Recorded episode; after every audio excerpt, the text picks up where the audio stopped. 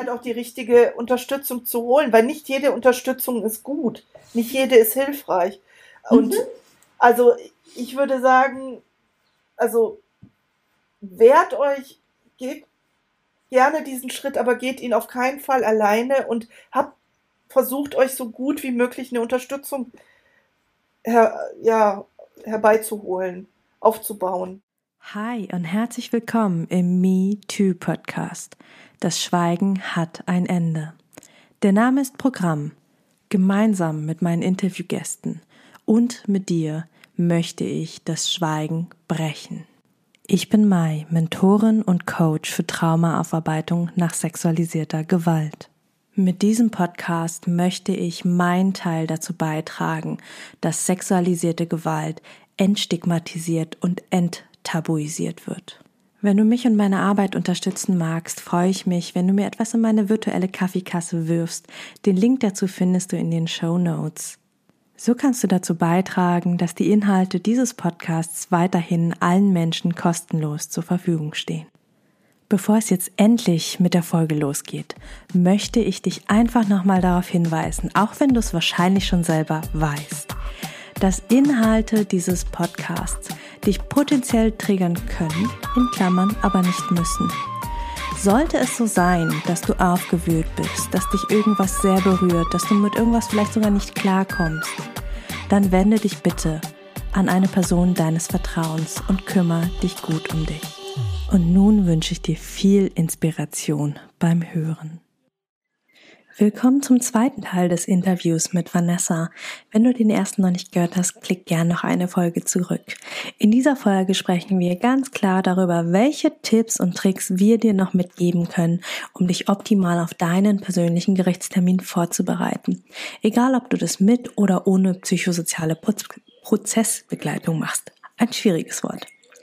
Außerdem sprechen wir wirklich über den gesamten Prozess von den ersten Schritten der Beratung bis hin zur Verhandlung, über Täterstrategien und eben ganz am Ende auch den Gerichtsprozess.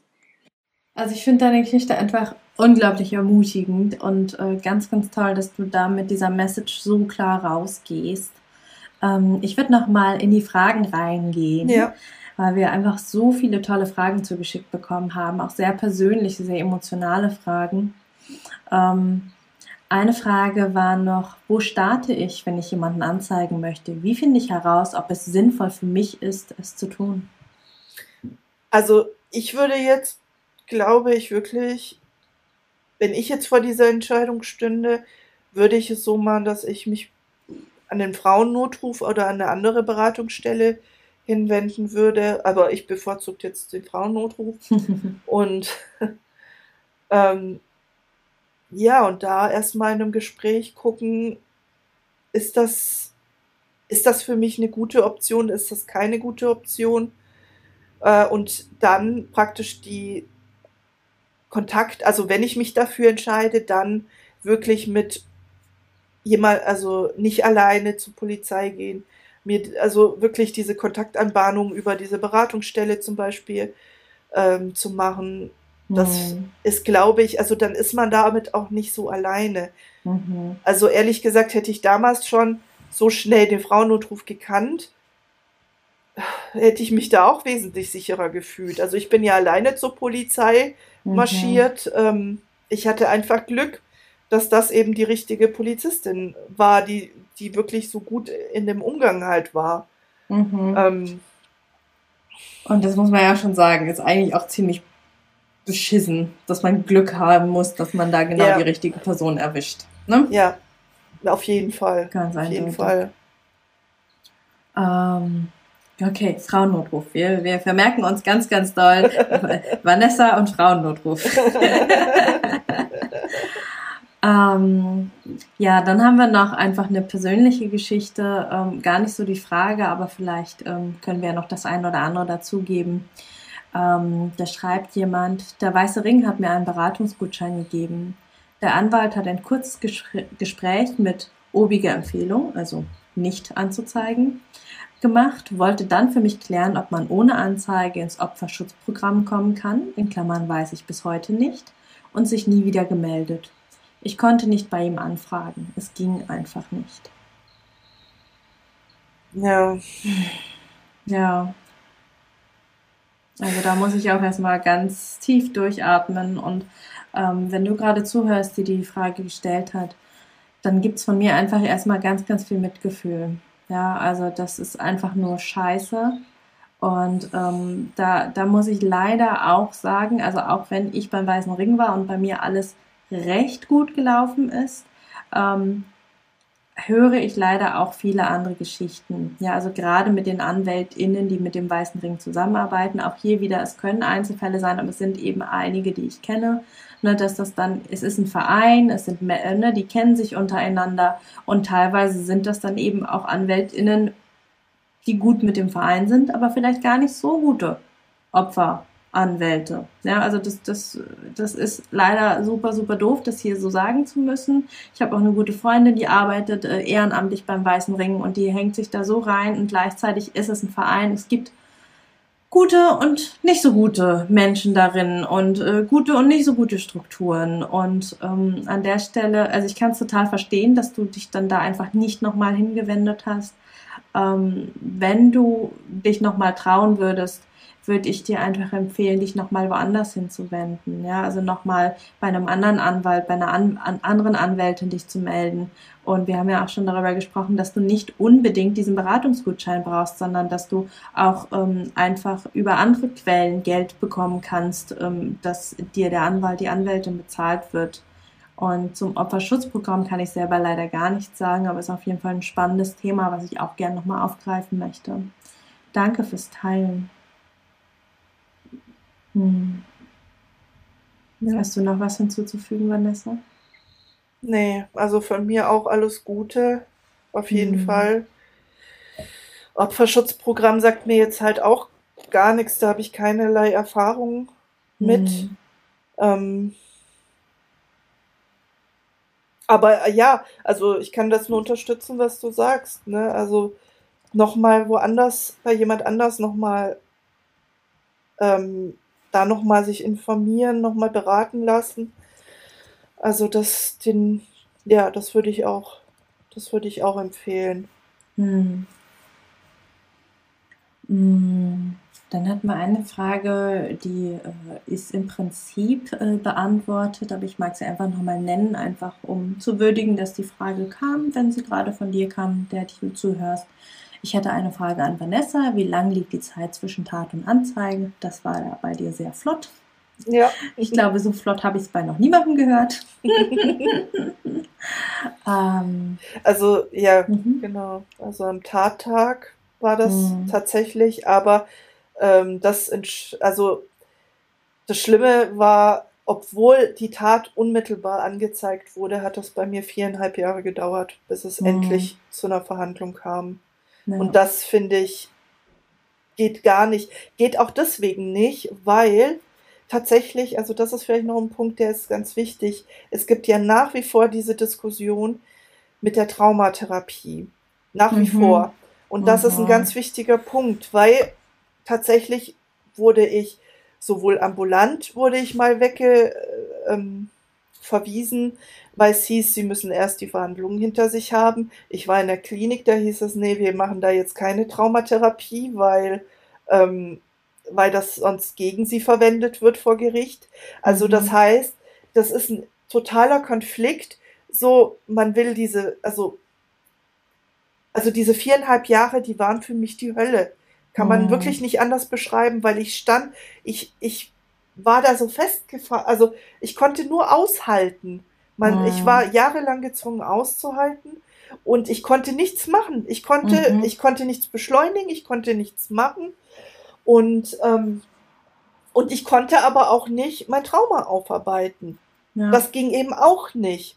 Und das ist, das ist zum Beispiel etwas, was wirklich gravierend ist. Und ich glaube, dass in meinem Fall, dass äh, das Gericht das dann doch noch mal so ein bisschen überdacht hat, weil die haben sich dann am Ende bei mir auch entschuldigt. Da, weil mhm. es war nämlich so, dass der Richter im Vorfeld, der hat das ständig abgewiegelt, diese Verhandlung. Also meine Anwältin hat öfters dann mal, also was heißt öfters, wow. einmal im Jahr nachgefragt. Und dann mhm. hieß es, naja, wir haben noch die und die Fälle, es ist, äh, was weiß ich, also und am Schluss, der letzte Brief war wirklich, der war so, der war richtig unverschämt. Also da war ungefähr so, also wenn es jetzt wirklich keine Straftäter mehr gibt in Hessen und wirklich nichts mehr im Fernsehen läuft und wir wirklich nichts mehr zu tun haben, dann überlegen wir, ob wir eine Prognose reinstellen, wann wir das vielleicht mal machen könnten. Also so ungefähr war dieser Brief geschrieben. Das muss ich auch sagen. Krass. Und äh, was wir aber dann gemacht haben, war, dass wir, also die psychosoziale Prozessbegleitung war in dem Fall auch beim Frauennotruf und ähm, in, im Rahmen, also in ihrem Namen, hat sie mit mir zusammen einen Brief geschrieben an den Richter, Hm. also ans Gericht. Und Mhm. ich bin heute noch davon überzeugt, dass das das Ausschlaggebende war, warum überhaupt diese Verhandlung stattgefunden hat. Hm. So, weil ich glaube sehr wohl, dass es genau darum geht. Man ist halt, bis sie einen kennen, ist man halt wirklich nur eine Nummer. Man Mhm. ist jemand Abstraktes. Da kann man tausendmal reinschreiben als Anwalt, äh, wie schlecht es mir psychisch geht. Das ist halt sehr abstrakt, das ist halt sehr theoretisch. Und Mhm. erst, wo sie mich dann äh, halt diese fünf Tage erlebt haben, glaube ich schon, dass ja, weil sie haben sich am Ende quasi auch ein Stück weit entschuldigt, weil sie nämlich am Ende nochmal Bezug darauf genommen haben, Hm. auf diesen Brief und gesagt haben, ja, jetzt ist ja auch endlich die Traumatherapie möglich und so. Hm. ähm, Also der Brief wurde auf jeden Fall gelesen und also das ist zum Beispiel halt auch, das ist zum Beispiel auch etwas, was man, was wichtig ist, dass es Mhm. da diesen Konflikt gibt mit der Therapie. Mhm. Hm. Wow, krass. Ähm, also erstmal krass mit diesem Brief äh, und gleichzeitig schön äh, und menschlich, ne, dass die, dass die RichterInnen sich darauf nochmal bezogen haben und sich im Prinzip entschuldigt haben, ne, n- analog zu, zu den, ähm, den Göttern in Weiß, dann eben den Göttern in Robe, ne, ja, wir sind ja, Ja. hier RichterInnen und wir haben schon recht, sondern da wirklich einfach ähm, ganz klar Menschlichkeit gezeigt und sich Ja. entschuldigt und ähm, das ist, also das berührt mich gerade sehr. Ich finde das echt Ja. stark. Ja, also Menschlichkeit, das, das war auch genau das, was ich da empfunden habe. Hm. Dass es eine menschliche, wertschätzende Atmosphäre gab. Und das Mhm. hätte ich, da, damit hätte ich gar nicht gerechnet. Also äh, nicht unbedingt im Sin- im Sinne von unfreundlich, freundlich, sondern wert, also wirklich wertschätzend. So. Hm. Und wo auch deutlich wurde an dem, anhand von dem, was sie gesagt haben, dass, dass sie sich über die ganze Problematik sehr wohl im Klaren sind. Also die Mhm. Problematik Aussage gegen Aussage, die Problematik, ähm, äh, ja, dass man fast, also dass es wirklich unheimlich schwer ist, jemanden zu verurteilen.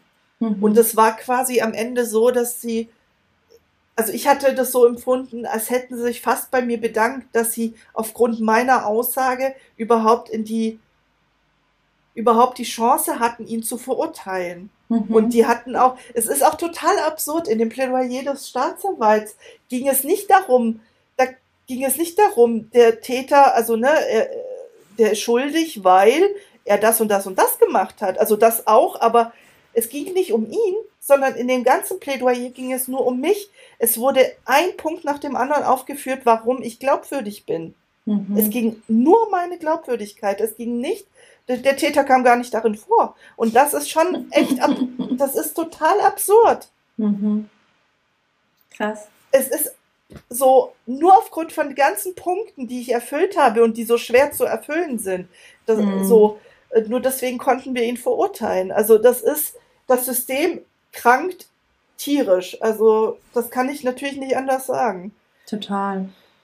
Und, und das muss man auch sagen, ne? Also du, du hast dich einfach optimal, also ich, besser kann man es nicht sagen, du hast dich einfach optimal auf diesen echt krassen, beschissenen Prozess vorbereitet. Ja, Ja. also es ist, es ist ein absolut opferfeindliches System, es ist super anstrengend, man kann sich so schnell als ähm, Opfer, Schrägstrich, Zeugin disqualifizieren. Ja. Ähm, Ich, ich kenne es ja auch bei mir, ne? also ähm, ich wurde ja auch für unglaublich glaubwürdig eingeschätzt. Ich habe keine Ahnung, wie ich das gemacht habe, ja, aber ich äh, gehe auch davon aus, es hat auch was äh, einfach damit zu tun, dass ich, ähm, das ist schon so, bei mir war es ja schon so lange her, das war ja aus der äh, Zeit meiner Kindheit und Jugend, ähm, dass es einfach ich, ich, hab, ich hatte keinen Grund. Ne? Also ich habe äh, seit ja. über zehn Jahren keinen Kontakt mehr mit diesem Mann gehabt. Ja. Ich hatte äh, A, keinen Grund, das äh, nach so vielen Jahren rauszufriemeln, ähm, wo man ja eben oft, ne, gerade bei dir mit so nahen Kontakt aus dem Freundeskreis, man dann sagt, ja, ne, eben, ja, die hat nur einen One-Night-Stand oder es war irgendwie schlecht und äh, sie will sich irgendwie rächen und was weiß ich, ne? Also diese ja. ganzen total dummen Sachen, die, die hätte man bei mir gar nicht ziehen können, weil es einfach in der Kindheit war. Ja. So, und äh, dann war es bei mir eben noch so, dass ich ja äh, einen echt guten Job noch nachgegangen bin. Also ich bin ja quasi durch die Anzeige, durch die Krankheit, ja. durch die PTBS bin ich ja quasi aus meinem Managementjob krank geworden. Und ähm, ne, also diese Sachen, ne, ich habe ein gutes Standing gehabt in der Gesellschaft. Ähm, und gleichzeitig ist das so traurig, dass man aufgrund dieser Fakten, ne, wo man irgendwie so, so eine Checkliste abhakt, ja. ähm, ja, dass dann jemand dadurch verurteilt wird oder nicht. Also was bedeutet denn das? Bedeutet ja. das, dass Täter sich einfach noch besser ihre Opfer aussuchen müssen, die ähm, sich, die noch wehrloser sind, die ein schlechtes Standing in der Gesellschaft haben, die nicht so guten Job haben? Ja, also das ist so. Boah. Also absolut. Also das kann ich nur unterschreiben und das ist bei mir genauso. Also ich bin Psychologin und ich habe gearbeitet und seit der Tat kann ich nicht mehr arbeiten. Hm aber es ist wirklich, also ja, also das System ist wirklich an sich wirklich nicht gut. Also, also auch zum Beispiel bei mir war es eben auch so, dass ähm, die Polizistin hat ja dann auch ausgesagt, also ist ja normal. Mhm. Und dann wurde praktisch für meine Glaubwürdigkeit, also das muss man sich auch mal geben, für meine Glaubwürdigkeit wurde ins Feld geführt, dass ich ja, ähm, dass ich das erst gar nicht wollte mit der Polizei. Also ich, ne, ich wollte das ja erst gar nicht. Mhm. Und dass ich das nicht gleich wollte, ist, spricht ja für meine Glaubwürdigkeit, wo die doch eigentlich froh sein sollten, dass ich so schnell bei der Polizei war. Also das ist so verquer, dieses Denken. Also mhm. dieses, der Fall ist, also es ist, es ist wirklich 1000%ig so, du hast die Beweispflicht. Mhm. So, du hast sie von Anfang bis Ende. Und deswegen ist es auch so schlimm, wenn Fehler passieren. Fehler bei der Spurensicherung, Fehler, Fehler bei den Dings. Und aber gleichzeitig, gleichzeitig muss man sagen, er wurde verurteilt zu dreieinhalb Jahren, mhm. obwohl es Fehler bei mir gab bei der Spurensicherung, obwohl mhm. manche Sachen nicht analysiert werden mhm. und obwohl es das alte Rechtssystem war. Das war nämlich mhm. noch vor der Reform. Und mhm. das wurde auch gesagt. Also ähm, mit der neuen Reform, da wäre eindeutig, äh, wäre das eine Vergewaltigung. Ich wurde, es wurde ja jetzt äh, sexueller Missbrauch widerstandsunfähiger Personen betitelt. Mhm. So, weil ich ja noch nachweisen musste, dass ich widerstandsunfähig war. Also das ist ja Gott sei Dank mit der Reform besser, aber ich glaube, das Grundproblem ist, also ich glaube, es hat sich in der Praxis nicht viel verändert. Ich glaube, mhm. die gleichen Diskussionen finden statt. Mhm. So. Ja. Sehe ich auch so. Aber ja, also gut zu wissen, ne, auch gut zu hören, so die, die, Einschätzung, dass dein Fall heute mit der Reform ähm, ein schwerwiegender, ja. ein schwerwiegenderes Delikt wäre. So, ja. ja. ja. Wow. Ähm, lass uns noch mal in die Fragen reinhüpfen. Wir haben so viele tolle Fragen gestellt bekommen. Ähm, dürfte ich mir meine aufgezeichnete Aussage anschauen? Ich vermute, damit meint die Person nochmal anschauen danach. Hm, bei dir wurde nichts aufgezeichnet, gell? Mm. Also es wurde nicht mit Tonband aufgezeichnet, es wurde äh, mhm. geschrieben. Mhm. Also es ist so, ich wusste das damals nicht, aber ich hätte damals äh, der Polizei sagen können, ich will, ich will eine Kopie meiner Aussage. Das hätte ich machen können. Mhm. Hinterher rücken die das, glaube ich, nicht mehr raus. Also mir hatte das aber auch keiner gesagt. Aber ähm, meine Anwältin hat das so gehandhabt, dass ich nicht in die Akte reingucken darf. Sie mhm. hat mir Auszüge daraus vorgelesen, mhm. aber genau vor diesem Grund, weil das ist nämlich der Punkt, den der Verteidiger anführt. Also es ist in deinem Interesse besser, wenn du nicht in die Aussage reinguckst, wenn mhm. du keinen Zugriff darauf hast. Ähm, also es ist, glaube ich, grundsätzlich möglich, wobei wahrscheinlich werden das schon viele Anwälte so handhaben wie meine Anwältin, denke ich mal.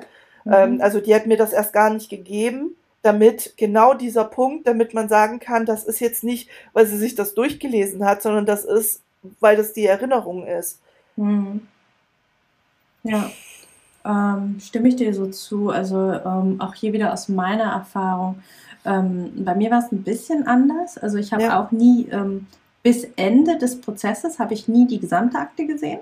Mhm. Ähm, aber ähm, ich wollte zum Beispiel, also ich habe auch darauf bestanden, ich habe meine Anwältin darum gebeten, dass ich meine Aussagen bitte ähm, bekomme. Also ich hab, bei mir waren sie alle schriftlich, also ja. das, ähm, also ich habe aber auch, muss man auch sagen, ich habe im Prinzip dreimal ausgesagt, beziehungsweise einmal die Anzeige gemacht ähm, dann die richtige Aussage und dann noch einmal mit äh, Tonbandaufzeichnung. Ähm, mhm. Die letzte war aber freiwillig. Das war tatsächlich von der Kriminalhauptkommissarin, die gesagt hat, wenn Sie wollen, könnten Sie noch mal kommen. Dann könnte ich Ihnen noch mal ein bisschen andere Fragen stellen. Das erhöht die Wahrscheinlichkeit, dass Anklage erhoben wird. Ne? Also das war wirklich, also auch hier wieder, ich habe auch ganz viel Menschlichkeit erlebt in meinem Prozess. Ja. Ähm, und äh, genau, die dritte Aussage wurde dann eben transkribiert. Ja. Ähm, und ich kenne das auch so, also ich habe es auch oft gehört, ne, dass man eher nicht seine Aussagen, egal ob anschauen oder durchlesen sollte, ja. ähm, weil dann eben argumentiert werden könnte, ah ja, das, das hat sie sich ja quasi auswendig gelernt, wo ich mir denke, so, ey, ganz ehrlich, wer lernt diese Seiten auswendig? Also wenn ja. ich mir anschaue, ähm, mein, äh, alleine meine, äh, die letzte Aussage, das, das waren ungelogen 30 Minuten auf dem ähm, Diktiergerät, also das war nicht lange. Das ja. waren 37 fucking Seiten. Wer lernt 37 fucking Seiten auswendig? Ja, ja. also, sorry, aber da, da, dann habe ich den Beruf verfehlt, wenn ich 37 Seiten auswendig mal eben könnte. Ja, naja, ganz davon ab. Ähm, Genau, also es wird empfohlen, das nicht zu tun. Ähm, ich habe aber ganz bewusst gesagt, ich möchte das gerne, weil ähm, ich mich dadurch sicherer fühle. Ja. Ähm, um einfach, weil es bei mir ja auch so lange her war. Also bei mir hat mein Weg auch gute drei Jahre gedauert. Ja. ja ähm, also von der Anzeige bis hin zum Prozess. Und ähm, meine Anwältin hat quasi, auch wenn sie mir empfohlen hat, es nicht zu tun, hat sie gesagt, gut, sie, sie sind die Chefin, ne? also das ist ja ihr Prozess und wenn sie das so möchten und das Risiko eingehen möchten, dann können sie das tun. Äh, und dann hat mhm. sie mir die quasi äh, ausge, ausgedruckt und ausgehändigt. Ähm, ja. Genau, aber das ist sowas, wo, wo ich sage, das, ähm, das muss man einfach wissen. Ne? Also einfach ja. da die Aufklärungsarbeit. Es kann sein, dass es dir nachher negativ angehangen wird. Mir wurde es gar nicht angehangen. Also bei mir wurde nicht mal gefragt, ob ich meine Aussagen vorher äh, gesehen habe. Ähm, bei mir war es sogar so, auch das nochmal. Ähm, ich habe ähm, Notizzettel gehabt. Also ich habe auch zur, also ich habe sowohl zu meinen Aussagen als auch zur Verhandlung habe ich äh, ein Notizbuch dabei gehabt. Das waren sieben DIN A5 Seiten. Ja, also mhm. ähm, nicht super viel, aber auch nicht super wenig. Ich habe auch äh, in der Regel gar nicht reingeguckt, aber ne, so ein bisschen, um mich dran zu heften, dass ich weiß, falls ich mich verhaspel, falls ich dissoziiere, dass ich weiß, ich habe da ja. noch Unterlagen, ich kann da wieder rein. Ähm, auch hier wieder, es gibt Leute, also es gibt AnwältInnen, die sagen, mach das auf gar keinen Fall, geh komplett plain, ohne Papier, ohne alles rein. Ähm, und andere sagen, ja, mach das, wenn es dir gut tut. Ja, und da ja. auch wieder einfach schauen, was für einen richtig ist und wissen, ja. dass es ähm, einem negativ angelastet werden könnte. Ja, genau. Also ich hatte auch so ein Gedächtnisprotokoll mhm. angefertigt und hatte das auch mitgenommen. Also auch mhm. genau, weil, genau, also was, was bei mir die, die größte Angst war im Vorfeld, war eben, dass ich es nicht schaffe, Dinge auszusprechen. Also die konkreten mhm. Dinge, die er getan hat, auszusprechen. So, mhm. welche Geschlechtsteile und wie und wo und was. Und das war bis zum Schluss ein riesen, riesen Problem. Und dann, und, und ich weiß zum Beispiel, dass mein Umfeld, jeder hat mir immer vorher gesagt, ja, ähm, so detailliert brauchen Sie das doch gar nicht mehr. Sie haben doch schon so detailliert bei der Polizei ausgesagt. Mhm. Aber ich hatte, ich hatte recht. Es ist, also man muss sich darauf einstellen, dass es wirklich, es wird so detailliert gefragt. Also ich hatte eine, ich habe, ich hatte mir im Vorfeld einen Satz überlegt, wie ich das, wie ich, wie ich etwas formulieren kann, ohne es konkret auszusprechen, aber dass deutlich wird, was passiert ist. Mhm. Und genau da wurde drauf reingehakt und nochmal nachgefragt und nochmal, also, mhm. ähm, und das, das ist auch schlimm. Also bei mir war das wirklich, es gab mindestens fünf Fragen, so die, die ungefähr so anfingen. Ja, ich habe noch eine Frage zum Eindringen. So, oh. wo ich mir dachte, wie viele Fragen kann man dazu haben? Es stellt sich heraus, viele. Es ist möglich, dazu sehr viele Fragen zu stellen. Es ist also, also.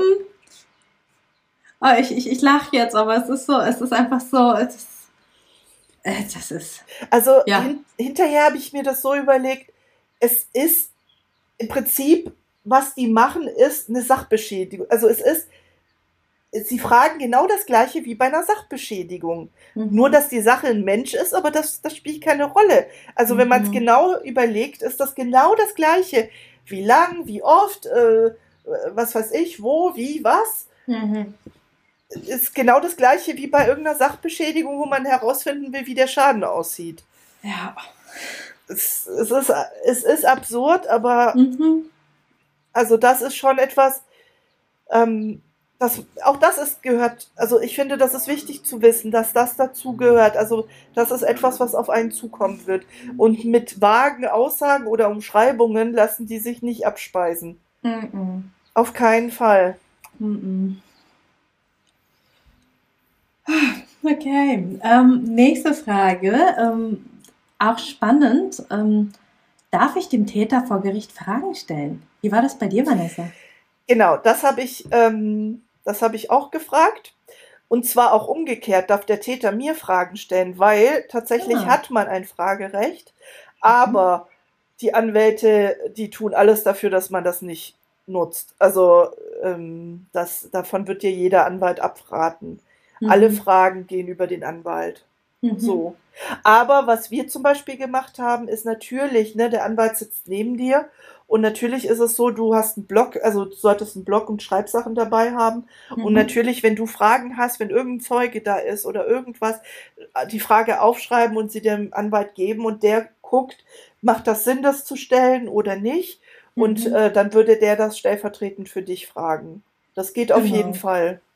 Genau, also so habe ich es auch erlebt und im Prinzip äh, ist das ja quasi indirekt Fragen stellen dürfen. Ne? Also genau. Ähm, es ja. ist nicht gerne gesehen, dass man als ähm, Opfer, schrecklich Nebenklägerin ähm, spricht, aber ähm, man kann man kann es ja quasi rübergeben. Und ja. wenn man ein gutes Verhältnis zum eigenen Anwalt, Anwältin hat, ähm, wovon ich sehr stark ausgehe, wenn man bis zu Gericht mit dieser Person geht, man kann ja auch nochmal wechseln, das hast du ja auch erzählt, Vanessa. Ne? Also man ja. muss, du bist nicht verhaftet mit der ersten Person, die du triffst. Ähm, dass das jetzt dein Anwalt, deine Anwältin sein muss. Ne? Nee, und auch da wirklich hört auf euer Bauchgefühl. Das ist wirklich, das ist so wichtig. Wenn ihr euch mit der Person, wenn ihr Zweifel an der Kompetenz habt, wenn ihr irgendwie Zweifel habt, dass das irgendwie passt, solche Sachen, dann mhm. wechselt. Ihr dürft wechseln. Das ist nicht schlimm. Das sind alles Profis. Das ist, die nehmen das nicht persönlich. Ähm, es, das Entscheidende ist, dass du mit jemandem in die Verhandlung gehst, dem du vertraust. Und mhm. das gilt, das gilt sowohl für den den Rechtsbeistand, das gilt aber auch für die Prozessbegleitung. Wenn du merkst, da ist jemand, aber mit dem wirst du nicht warm, mhm. dann, dann wechsel. Es gibt, es gibt mehrere Möglichkeiten. Also ja. auch da, aber das gilt genauso auch für die Therapie, wenn du einen Therapeuten hast. Auch da, also es ist wichtig, auf sein Bauchgefühl zu hören. Mhm. Und, ja, und sich halt auch die richtige Unterstützung zu holen, weil nicht jede Unterstützung ist gut, nicht jede ist hilfreich. Und mhm. also ich würde sagen, also wehrt euch, geht gerne diesen Schritt, aber geht ihn auf keinen Fall alleine und habt versucht euch so gut wie möglich eine Unterstützung her, ja, herbeizuholen, aufzubauen, wie auch immer. Mhm. Ja. Also Unterstützung, Support, Netzwerk, also auch da nochmal, ich finde es mega geil, also wirklich, dass du dir da so viele Menschen mitgenommen hast ja. ähm, ins Gericht. Ähm, das ist ja das ist ja der Hammer. Ja, also viele trauen sich gar nicht, irgendwem was davon zu erzählen, irgendwen mitzunehmen, weil sie sagen, oh Gott, ähm, dann, dann hören die irgendwie von meiner verletzlichsten Stunde in meinem Leben und das möchte ich nicht, dass die mich so sehen und so. Und dass du quasi ähm, komplett ins Gegenteil gegangen bist und gesagt hast, so, das ist meine Armee hier hinter mir. Ja, ähm, genau, genau. Das ist Hammer. Und auch, ich habe mir auch folgenden Satz immer wieder gesagt. Ich bin nicht diejenige, die sich schämen muss. Und mhm. dass wir uns als Frauen oder als Opfer schämen, das ist ja auch wieder was Gesellschaftliches. Er ist der Täter, er hat das getan, er muss sich schämen. Mhm. Und deswegen, wenn ich, also das habe ich mir auch versucht zu sagen, wenn ich Details sage zu der Vergewaltigung, dann muss nicht ich mich schämen, sondern er muss sich schämen. Ja. So, also das ist ja, das ist total wichtig. Diese, diese Scham, die wir uns die ganze Zeit heimsucht, die, die ist wirklich falsch. Mhm. Die Täter müssten sich schämen, die tun es nur nicht. Das ist, äh, das ist blöd. Aber, ähm, aber das kann, aber ich glaube, dieses Gefühl, diese Erfahrung zu machen. Ne? Ich baue mir wie so meine kleine Armee auf. Ich bin nicht alleine in diesem Gerichtssaal. Ich glaube, mhm. das alleine kann so heilsam sein. Mhm. Also auch das ist ein Punkt, der heilsam ist. Und der hat jetzt erstmal überhaupt nichts mit dem Urteil zu tun. Ja. So. Mhm. Die nächste Frage, die kommt, ist eine ähm, ganz goldige Frage, auch wieder einfach, weil man noch nie bei Gericht war. Ähm, wie ist der Wartebereich abgegrenzt? Wie war es denn bei dir? Der war nicht besonders abgegrenzt. Mhm. Nee, wir waren auf demselben Flur. Also es gab zwei Bänke, die waren so ein bisschen versetzt. Mhm. Äh, nee. Also ja, aber auch da, aber auch in meinem Fall, ähm, das war natürlich gut, mit meiner kleinen Armee zu sein. Die haben sich auch alle so um mich rumgestellt. Äh, das war natürlich hilfreich. Mhm. Aber das ist, äh, darauf wird nicht viel Rücksicht genommen. Ja. Ich weiß nicht, es, wie war es bei dir? Genau so. Es ja. ist halt, für die ist das halt wie jeder andere Fall auch. Ne? Ja. Also man, ich vermute schon, dass man das anders regeln könnte. Also wenn man zum Beispiel mit der Anwältin, also mit der eigenen Anwältin irgendwie spricht und sagt, hey, äh, könnten Sie vielleicht vorgehen und äh, ich warte, keine Ahnung, in irgendeinem anderen Raum oder ne, dass es irgendwie was gibt, wo man warten kann, bis man wirklich reingeholt, äh, bis sie einen dann holt oder so. Aber ähm, an sich, äh, wenn man sich da nicht drum kümmert oder zumindest erfragt, ob das irgendwie möglich ist, ähm, ganz normaler Flur. Also ich, ich hatte das Gefühl, das war, also bei uns war das halt so ein altbackenes Gebäude, also es ist schon ein schönes altes Gebäude, immer noch altbacken, so ein bisschen wie äh, vielleicht kennt ihr so diese alte Arbeitsamtsatmosphäre so von vor 10, ja. 10 20 Jahren. Ne, so dieser ganz lange alte Flur mit, den, dem Linoleumboden und diesen ja. ungemütlichen Holzbänken und also ja. das, das ist echt, ähm, also überhaupt nicht. Also überhaupt nicht abgegrenzt, überhaupt nicht traumasensitiv, Täter, Opfer treffen aufeinander. Ähm, das ist ähm, total bescheuert. Ähm, wobei man auch dazu sagen muss, ähm, bei mir war es ja zum Beispiel dann ähm, auch mein in Anführungsstrichen Glück, weil das war meine erste Begegnung mit dem Täter. Ähm, das geht jetzt ein bisschen weit, aber wer da was zu hören mag, kann einfach mal in Folge zwei von dem Podcast mal ganz tief runter scrollen reinhören. Aber bei mir war es dann tatsächlich so, dass es gut war, dass wir uns da zum ersten Mal gesehen haben nach über zehn Jahren. Ja. Ja, also es ist, ja, wobei ich, ja, ähm, Einzelfall, absoluter Einzelfall. Ich finde es super ungünstig. Ja. Hm. ja. Ähm, eine weitere Frage, Frage war, kann ich vorher erfahren, ob und wer als Zeuge aufgerufen wird? Ja, also das erfährt man als, also es war bei mir so, als Nebenklägerin habe ich selber die äh, Gerichtsunterlagen bekommen und da war äh, auch die Zeugenliste und da stand auch genau an welchem Tag wer wann kommt mhm. und die halten sich auch weitgehend dran. Also, ja. Ja, war bei mir auch so. Hm, was passiert, wenn der Täter die Aussage verweigert? Gar nichts. Er hat ja keine Aussagepflicht. nee, also beim, in meiner Verhandlung wurde der nicht mal gefragt, ob er eine Aussage machen will. Also es war völlig klar, dass er sowieso nichts sagt. Also hm. ja. Der das, also da passiert, äh, deswegen, äh, der, im Prinzip können sich die Täter wirklich einfach da hinsetzen. Also meiner sah die ganze Zeit so aus, als würde er halt auf den Bus warten. Also das ist, es war halt auch, also das, das hat mir so ein bisschen, hat es mir auch den, also das hat mich auch wirklich stark geärgert, weil ich, ich wollte mich überlegen fühlen, aber es ging nicht, weil er so, der sah aus, als würde er halt gar nicht raffen, wo er ist. So, das war halt wirklich ein Problem, aber ähm, ja, also die, die können sich da auch einfach ähm, zurücklehnen so und die müssen überhaupt nichts mehr sagen, weil die Beweislast haben wir und wir, ja, mhm. ihr und der Staatsanwalt halt, ja. Ja. Das ist was, wo ich das auch, als ich das zum ersten Mal gehört und gecheckt habe, dachte ich so, boah, krass. Also der, der Angeklagte hat, also er muss erstens sich aussagen und zweitens muss er nicht die Wahrheit sagen. Ja. Also er, er hat keine, also wenn, wenn wir ähm, als Opfer, in Klammern Zeugen oder auch andere ZeugInnen, ähm, was falsch sagen würden, würden wir damit eine Falschaussage machen und damit eine ja. Straftat begehen. Ja. Im schlimmsten Fall legen wir ein Eid ab und äh, begehen dann sogar noch ein Meineid. Ja, also ja. super krasse Straftaten, aber ein Angeklagter muss nicht die Wahrheit sagen. Und ich sage, hä? Hä? Ja. Das, ergibt, das ergibt in meinem Kopf einfach keinen Sinn. Und ich glaube, es ist gut, dass ich kein Jura studiert habe. nee, definitiv. Also ohne Worte. Mhm. ohne Worte, ja. Hm. Okay, also hier einfach nur kurz die Skurrilität unseres Rechtssystems. ähm, wie lange hat Vanessas Prozess gedauert? Also tatsächlich äh, würde mich auch mal interessieren, wie, wie viele Verhandlungstage waren es, über, über wie viele Tage oder Wochen war es gestreckt? Wie war das bei dir? Ähm, also es waren fünf Verhandlungstage. Ähm, und das ging um einen Monat lang. Hm. Ja, so ziemlich genau einen Monat. Wow. Ja.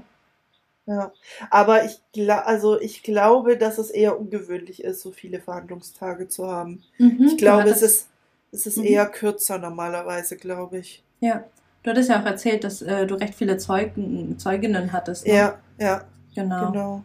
Ähm, ich vermute, das liegt auch daran. Also die, ja. die müssen ja quasi dann einplanen, also je mehr ZeugInnen geplant sind, desto mehr Zeit müssen sie einplanen und einkalkulieren. Und ja. ähm, das Problem ist so ein bisschen, das habe ich auch gelernt.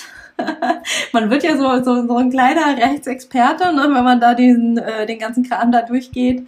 Ähm, ich habe gelernt, dass ähm, wenn quasi die Termine in Anführungsstrichen alle sind, ne, man, man legt nur irgendwie vier Termine an und ähm, dann muss der nächste, der Folgetermin muss innerhalb von, ich, der, die Frist war super kurz, ich muss jetzt lügen, drei ich glaube, genau, also ich hätte jetzt zwei gesagt, aber ja. irgendwie was zwischen ja. zwei und drei Wochen muss der nächste Termin stattfinden. Ansonsten muss das gesamte Verfahren neu gemacht werden. Ja, ja. Äh, hä? Ne, wo ich denke, so, was ist das denn? Ne? Und deswegen äh, legen die in der Regel einfach lieber ein paar mehr Termine an. Ähm, bei ja. mir waren es auch ähm, fünf Verhandlungstage, einfach nur um sicher zu gehen. Ja, ja. Mhm. Und ähm, die letzte und finde ich auch nochmal eine super schöne zusammenfassende Frage. Ähm, du hast davon schon ganz viel erzählt, aber vielleicht magst du davon nochmal die Essenz rausgeben, damit man sich äh, vielleicht, wenn man noch nicht mitgeschrieben hat oder jetzt irgendwie nochmal schnell die Notizen machen will. Ähm, wie hat sich Vanessa auf ihren Gerichtstermin vorbereitet?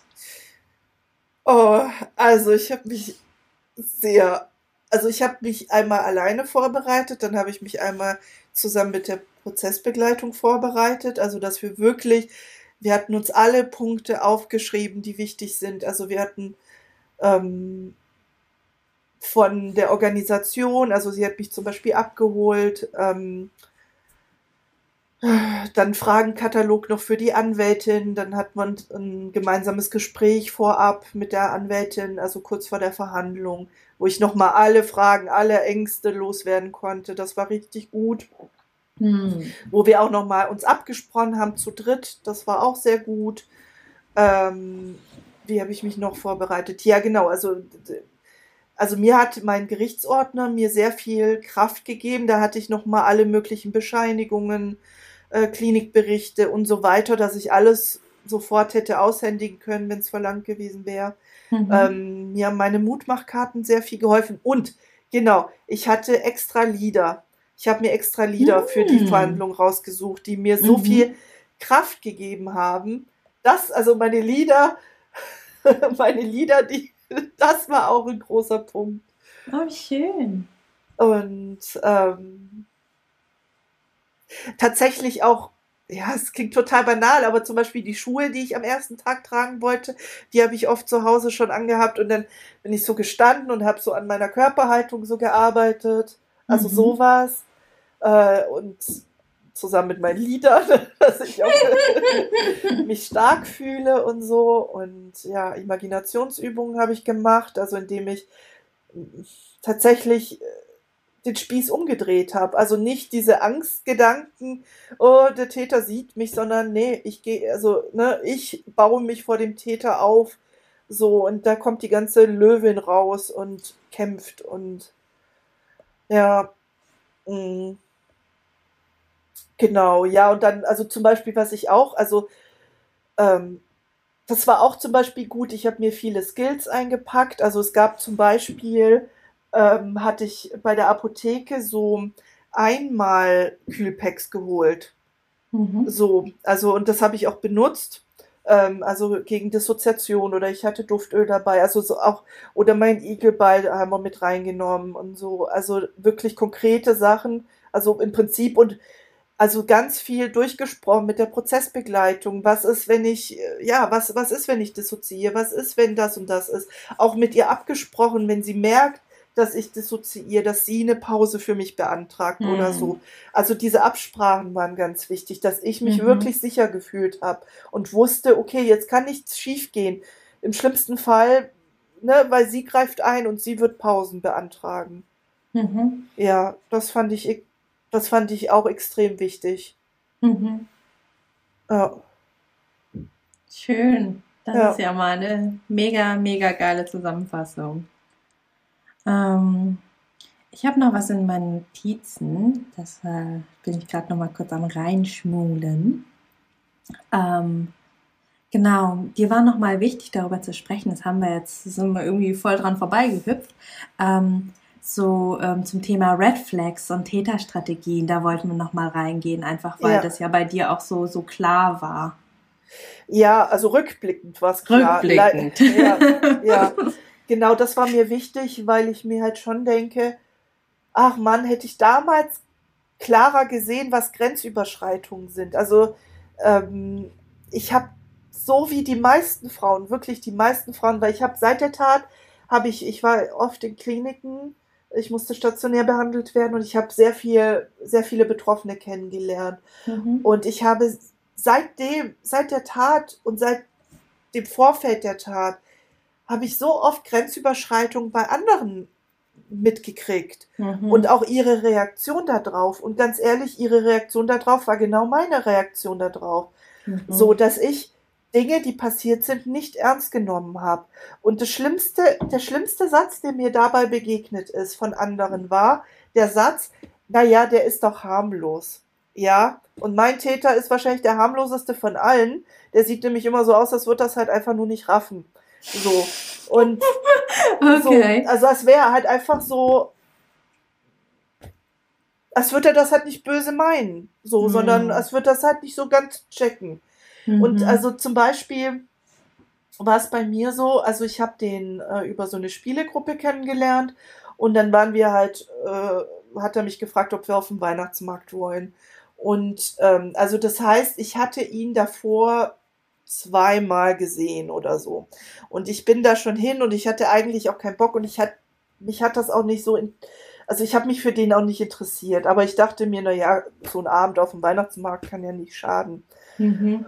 Und ich war dann da und dann, ich war an dem Tag shoppen und habe dann irgendwie erzählt, ich war so mit meinen Mädels shoppen und so. Und dann äh, habe ich irgendwie so erzählt, ja, ich habe dann ein Kleid gekauft oder so. Und dann fängt er an, sozusagen, ja, was hast du denn Hübsches für mich gekauft?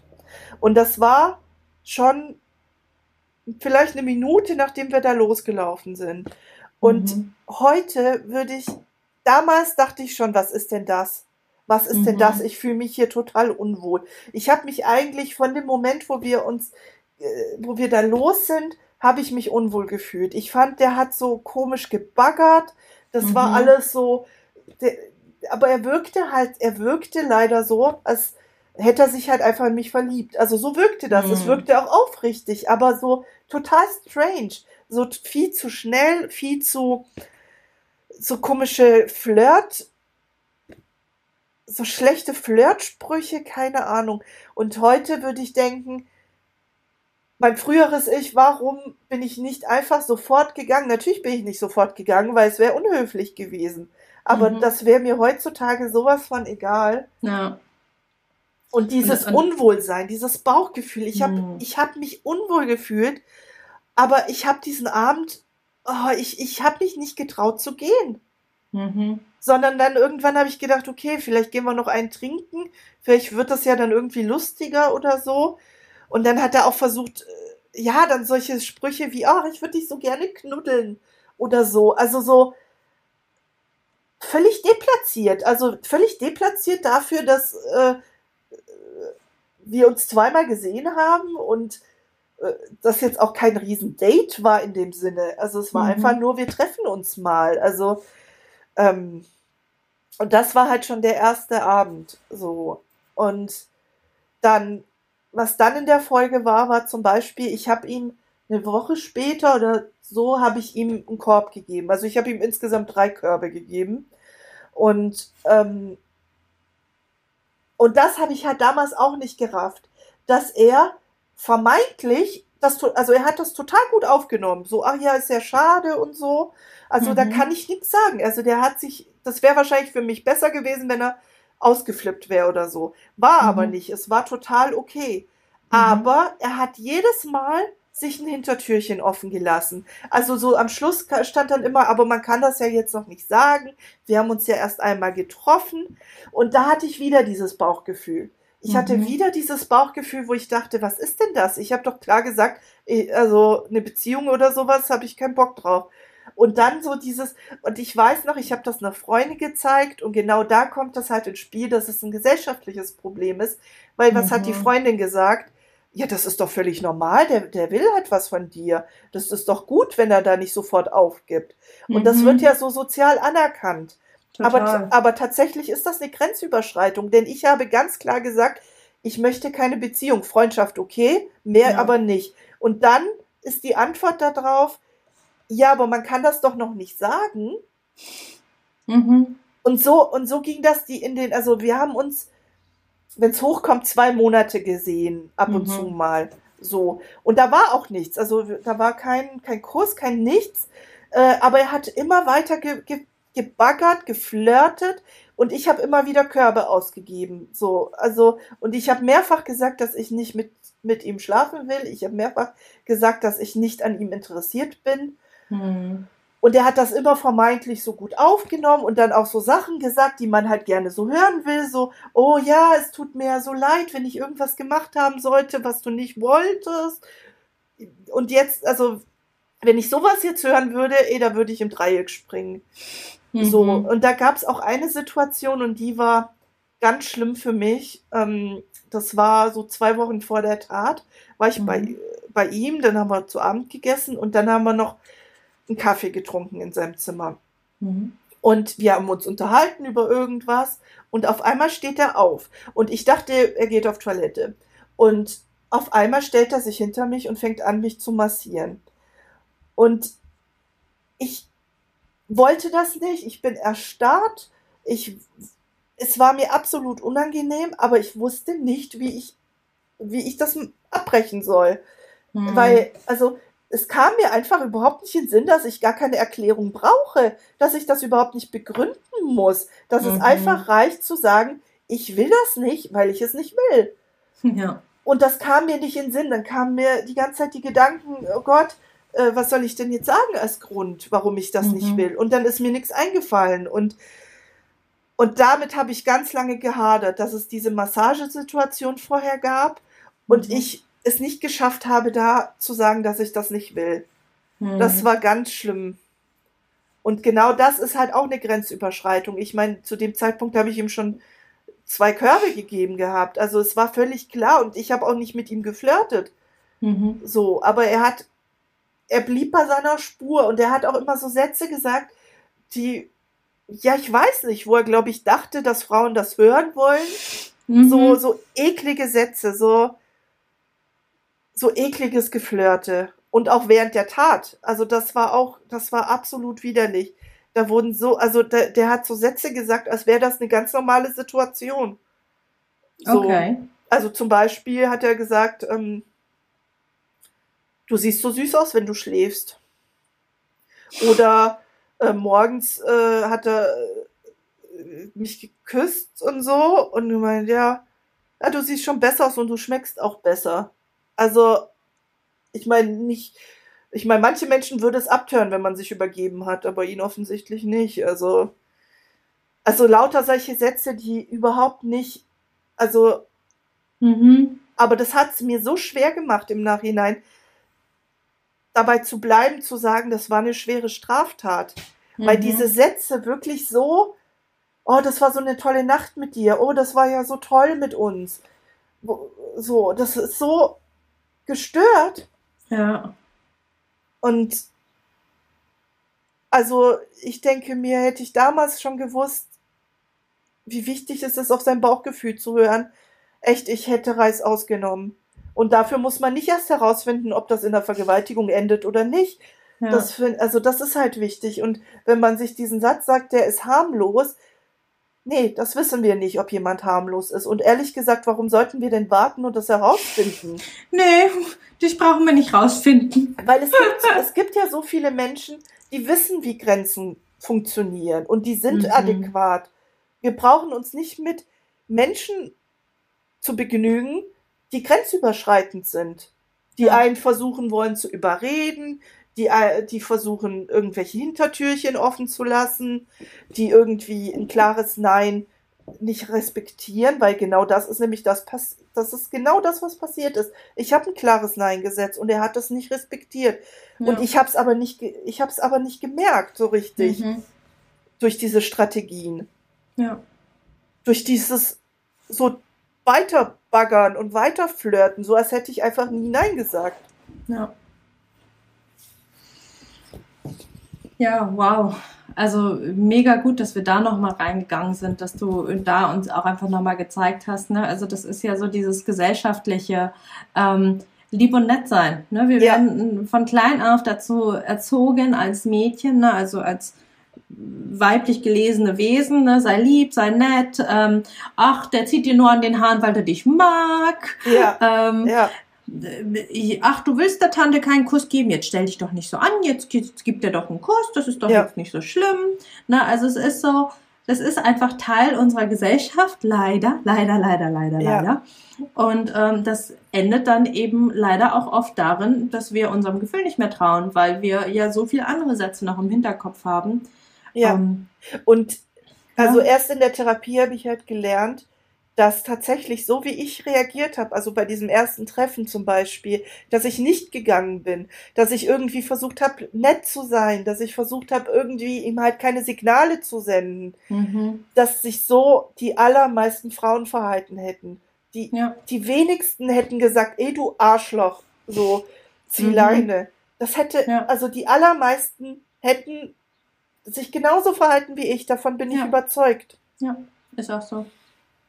Von daher ist es so, also so doof das klingt, es ist leider vollkommen normal. Es ist, also du, du, du hast nichts falsch gemacht, in Anführungsstrichen. Ne? Es ist, wir, ja. wir, wir sind leider falsch sozialisiert worden. Ja. Wir, und umso wichtiger für die Menschen, für alle, die uns jetzt gerade zuhören, so, ähm, du darfst Nein sagen, du darfst gehen, ähm, du musst nicht warten, bis das, bis das Kind in den Brunnen gefallen ist. Ne? Es ist ja genauso wie, also ganz plattes Beispiel bei mir auf dem Dorf. Ja, ich bin ja in Niedersachsen auf dem Dorf aufgewachsen.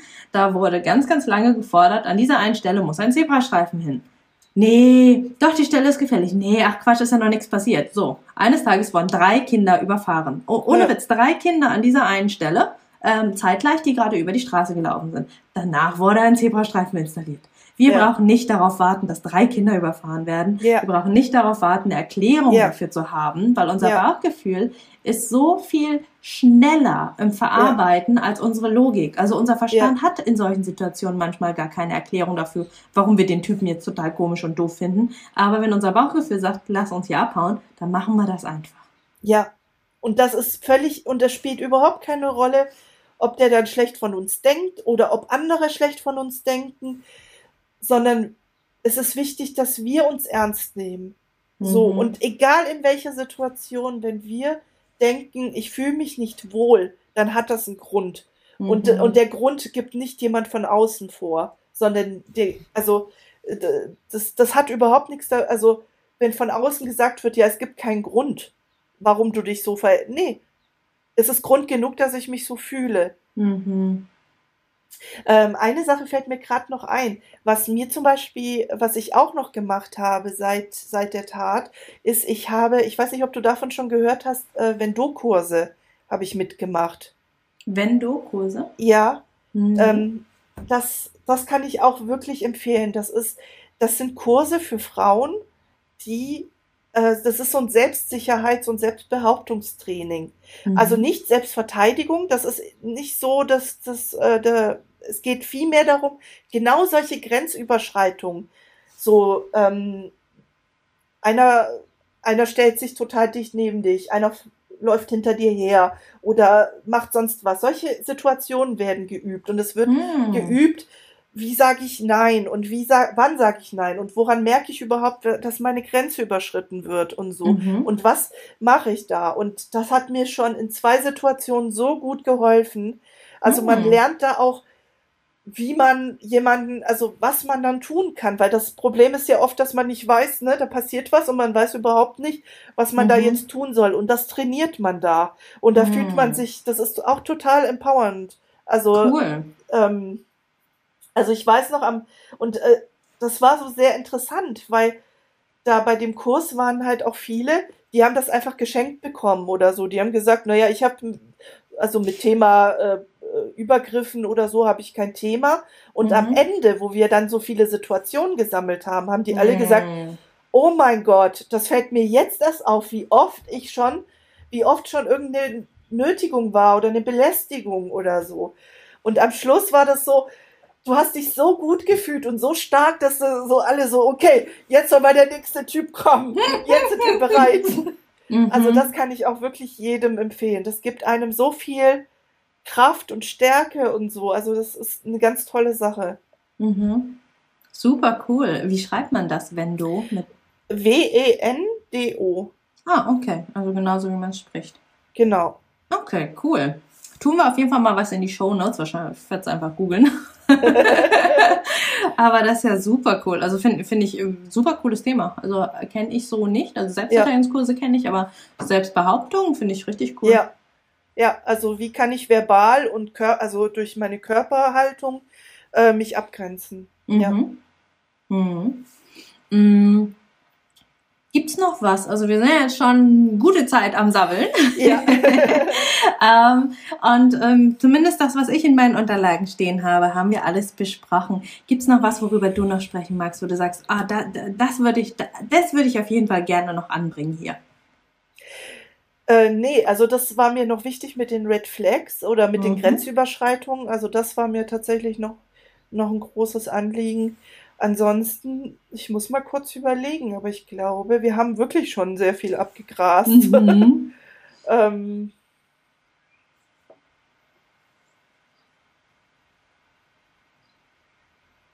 nee.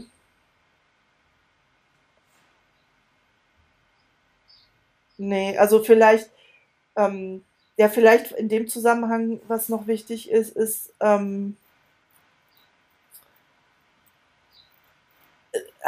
also wenn man, wenn man jetzt nicht sich abgegrenzt hat in dem Sinne oder wenn Grenzüberschreitungen passiert äh, sind und das Mhm. am Ende zu so einer Tat kommt, heißt das aber im Umkehrschluss nicht, dass man, dass man Schuld hat. Ja. Also das ist, das ist auch nochmal wichtig, weil ich habe mir, Mhm. ich habe mir ganz lange Zeit die Schuld dafür gegeben. Mhm. So, weil es zu dieser Massagesituation kam, weil ich Mhm. mich nicht getraut habe, gleich zu gehen und so. Aber äh, nein, die Tat ist nicht deswegen entstanden. Die Tat ist entstanden, weil ein Täter seine Täterstrategien und seine Manipulation ausgepackt hat und ja. weil er sich dafür entschieden hat, das zu machen. Und ja. in meinem Fall nicht nur entschieden, sondern er hat das, äh, er hat das ja vorsätzlich gemacht. Also es ist nicht einfach äh, in dem Moment passiert, sondern er hat das ja geplant. Ja. Also und das ist und das ist wichtig. Und da würde ich mir wirklich wünschen, dass ein Umdenken halt auch passiert, dass wir mehr dahin kommen. Also wenn, wenn mehr Frauen, immer mehr Frauen dahin kommen oder auch Männer auch, äh, dass die Verantwortlichen von Taten, also von, von Vergewaltigungen und Sexualstraftaten, wenn das im Bereich der Täter ist, also die haben die hundertprozentige Verantwortung dafür und die Schuld und die Scham sollten sie auch noch haben. Ja, wenn wir dazu hinkommen, dann würden sich auch viel mehr Leute trauen. Mhm. So, dann ja. wäre das völlig klar, weil es ist ja nicht nur, also in, in, bei den Fragerunden war das ja so, ne, mein Anwalt hat mir abgeraten. Aber mhm. ganz ehrlich, wie oft ist es denn, dass die Familie dir abrät? Ja. So, also wie oft würde man doch, also bei mir war das auch so. Also ich meine, ich, also ich hatte, ähm, ich habe das erst viel später meinen Eltern erzählt, aber mhm. da war auch so, oh Gott, wie konntest du den den anzeigen? Der wird dich doch jetzt umbringen. Also so solche Sachen zum äh? Beispiel. So, also sowas passiert auch. Ja. Und halt auch, ja, das, der Punkt Victim Blaming. Das, Total. das ist ja auch wichtig, ne, dass, dass wir alleine durch Fragen dem Opfer die Schuld suggerieren können. Also meine Mutter hat mich zum Beispiel auch gefragt, was ich denn gemacht habe, um ihn so zu provozieren.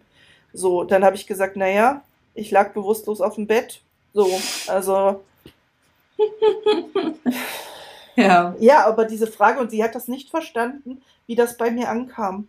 Mhm. So. Oder wo ich auch. Also ich hoffe, ich hoffe, dass einfach seit 2016 sich einfach in der, in dem Umgang mit Traumatisierten einfach mehr getan hat. Weil tatsächlich war es bei mir so, wo ich ja da zum, ins Krankenhaus bin, da war so eine Assistenz, so eine junge Assistenzärztin, unerfahren und was weiß ich. Mhm. Und dann habe ich, dann sollte ich sagen, was los ist und so. Und dann, dann sage ich ja, Vergewaltigung, ähm, wurde gefesselt, Kissen aufs Gesicht und dann hört die auf zu schreiben und guckt mich völlig entgeistert an und sagt, ja, haben sie sich denn nicht gewehrt? Und Alter. Also, und was solche Fragen mit Leuten mhm. auslösen und, und das, das ist vielleicht auch mein Plädoyer sozusagen, mhm. dass man sich nicht von dieser Scheiße abbringen lassen soll. Nicht von solchen, die, die Schuld liegt nicht an, bei dir und du hast nichts falsch gemacht. Mhm. So. Und solche Sätze sollten dich auf keinen Fall davon abbringen lassen, sondern Nein. es, sondern werd wütend und sag dir, es ist verdammt nochmal das Richtige. Also was mir zum Beispiel auch geholfen hat, ich, ich liebe einfach so Sprüche und mir hat geholfen, äh, da war so ein Satz ähm, auf Englisch praktisch, äh, steh ein für das, äh, was wichtig ist, selbst wenn du alleine stehst. So. Mhm. Mhm. Und ja, genau das ist es. Es ist richtig, sich gegen, gegen Täter aufzulehnen. Und da sollte keine Familie, kein, keiner, niemand einen davon abbringen lassen. Es ist auch völlig okay, sich gegen eine Anzeige zu entscheiden. Mhm. Aber das sollte man aus einer guten Entscheidung heraus machen. Ja. So. Mit der man gut leben kann. Aber man sollte auf keinen Fall sagen, ich traue mich nicht und es ein Leben lang bereuen ja. dass man es nicht gemacht hat. Ja, das hast du schön gesagt. Also auch hier nochmal, ne, auch wenn wir sehr viel darüber gesprochen haben, wie man eine gelungene Anzeige machen kann und wie man sich vorbereiten kann, ist einfach nochmal ganz, ganz wichtig zu sagen, ähm, ich und wir sind vollkommen wertfrei, ob du dich für eine Anzeige entscheidest oder nicht. Du musst die Entscheidung treffen, mit der du leben kannst. Ja. Und wenn du sagst, du kannst besser damit leben, es nicht zu tun, weil ähm, du sehr viel Angst hast, weil du sehr viel Schmerz erwartest, weil du es nicht ertragen könntest, ihn nochmal zu sehen oder sie, ja, dann ist das vollkommen in Ordnung. Ja. Ähm, du musst nur die Entscheidung treffen, mit der du leben kannst und mit der du dir in den Spiegel schauen kannst. Ja, also, und deswegen war für mich ganz klar, dass ich die Anzeige machen werde, weil ich wusste, ähm, ich, ich kenne mich, ne? Also die meisten von uns kennen sich ja recht gut, auch wenn wir uns gerne mal verarschen, ja. ähm, laufen wir doch schon unser ganzes Leben lang mit uns rum. Und ähm, ich weiß und ich, ich wusste damals schon, ähm, ich würde mich noch mit 80, mit 90 fragen, was wäre wenn? Und ähm, ja. das hätte ich persönlich, ich als Mensch, ich als Mai nicht ausgehalten. Ja. Geht mir genauso. Und auch dieses, es ist einfach das Richtige. Das, dieser Satz, den habe ich mir ganz oft irgendwie gedacht. Es ist verdammt nochmal das Richtige. So. Mhm. Und ich bin, ich bin wirklich froh, dass mein Weltbild in meinem Fall, also ich gehöre ja wirklich zu der ganz geringen Prozentzahl, die es ja geschafft hat, ihn zu, also ihn in den Knast mhm. zu bringen. So. Aber ich bin froh, also, weil es hätte mein Weltbild schon sehr erschüttert, wenn äh, Fotos nicht reichen, Beweismittel nicht reichen, alles gefühlt richtig gemacht zu haben. Mhm. Wenn das mhm. alles nicht reicht, das hätte mein Weltbild wirklich zerstört. So. Ja, das kann ich verstehen. Aber es ist ja, also auch nochmal ganz, ganz großen Dank dafür, Vanessa, dass du hier bist, dass du hier warst, dass du uns so, so viel nochmal, ja, an von deinem Leben, von deinem Erfahrungsschatz mitgegeben hast, von, von deiner Weisheit, deinem Wissen. Und ich sehe da großes, großes, großes Mut und Machtpotenzial, was du hier mit dieser Folge in die Welt hinausgegeben hast. Danke ja, das dir. freut mich. Ja, ich danke dir auch. Also ich freue mich sehr, dass ich diese Folge mit dir machen kann. hm. Dann schließen wir die Folge hiermit. Vanessa, ja. ich wünsche dir von Herzen alles Liebe. Danke. Ich bin sehr gespannt, was deine ganze Armee an Freundinnen, Therapeutinnen und noch mehr Menschen, die du um dich herum hast, wohl sagen wird, wenn sie diese sehr, sehr kraftvolle und starke Folge mit dir, mit ja. uns beiden hören wird. Und ja. Ich bin auch sehr gespannt, Gute. welche Resonanz, äh, also ob eine Resonanz kommt. Ich hoffe natürlich schon. Mit Sicherheit ja, das ist cool. Genau, und äh, da, da hat man es ja so gesagt, ne, dass du mir dann gegebenenfalls irgendwas weiterleitest, wenn irgendeine genau. Frage oder so kommt. Genau, also wer noch Fragen an Vanessa hat, ähm, gut, dass du es nochmal sagst, wer Fragen an Vanessa hat, ähm, kann sich einfach gerne an mich wenden, also ähm, entweder per E-Mail, du äh, kennst ja mein E-Mail info at oder Instagram ähm, und ich leite die an Vanessa weiter. Vanessa ist hier ganz bewusst anonymisiert, also Vanessa ist tatsächlich ihr echter Vorname, aber wir haben hier einfach mal aus Persönlichkeitsgründen den Nachnamen weggelassen, aber ich werde deine Fragen an Vanessa weiterleiten und dann schauen wir, wie der äh, künftige Kommunikationsweg ist. Aber wenn du noch Fragen, Wünsche, Feedback, irgendwas hast für Vanessa, lass es ähm, mir zukommen auf deinem Wunschweg. Ähm, Brieftaube wird ein bisschen schwierig, aber kriegen wir auch irgendwie hin. und äh, genau, also ich kenne das ja gerade so, wenn man so eine Herzblutfolge macht oder gerade wenn man jetzt ein Gast ist auch noch und das so groß ist, ähm, dass es einfach schön ist, da Feedback zu bekommen. Und wenn es nur zwei Sätze sind mit, boah, krass, hat mir total geholfen, ähm, dann würde das Vanessa wahrscheinlich auch schon sehr freuen. Ja, auf jeden Fall. Das wäre großartig, ja. Hm. Ja. Okay, let's call it a day. Mhm. Danke dir, Vanessa. Bitte, gerne. So, das war's mit der unglaublich spannenden Doppelfolge mit Vanessa zum Thema psychosoziale Prozessbegleitung und Vorbereitung auf einen Gerichtstermin oder eher auf den Gerichtstermin. Ich hoffe, du hast ganz, ganz viel für dich mitnehmen können. Wenn du noch Fragen hast an Vanessa, schreib sie mir gerne, egal ob in Instagram oder einfach per E-Mail an die info at und ich leite die Anfrage an Vanessa weiter. Ich hoffe, es geht dir gut. Ich hoffe, du konntest gut auf dich aufpassen und du kümmerst dich nach dieser doch sehr intensiven Folge noch gut um dich. So, damit sind wir am Ende dieser Folge angelangt. Wenn dir der Podcast gefallen hat, freue ich mich, wenn du mir etwas in meine virtuelle Kaffeekasse wirfst. Die findest du in den berühmten Show Notes. Dort lohnt es sich aber auch ganz unabhängig von meiner Kaffeekasse reinzuschauen denn da findest du den Link zum kostenlosen Download meines E-Books, das Trauma Kit. Trauma verstehen und Flashbacks endlich in den Griff bekommen. inklusive Notfallübungen und alles in leicht verständlicher, traumasensitiver Sprache.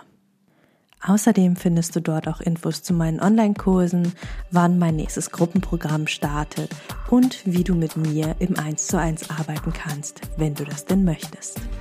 Und nun wünsche ich dir von Herzen alles Liebe. Wir hören uns in der nächsten Folge wieder. Alle zwei Wochen montags erscheint hier eine neue Podcast-Folge. Und vergiss bis dahin nicht, du bist nicht alleine.